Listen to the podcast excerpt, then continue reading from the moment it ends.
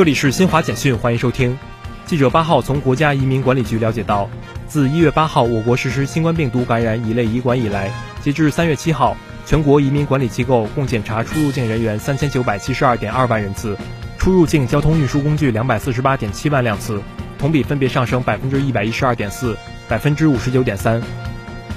金国新向党奋进新征程全国妇女爱国主义教育基地革命文物联展在京启动。本次展览围绕传承、更续、新征程，链接三十个省区市和新疆生产建设兵团的六十五家全国妇女爱国主义教育基地，精心荐选并展出数百件文物。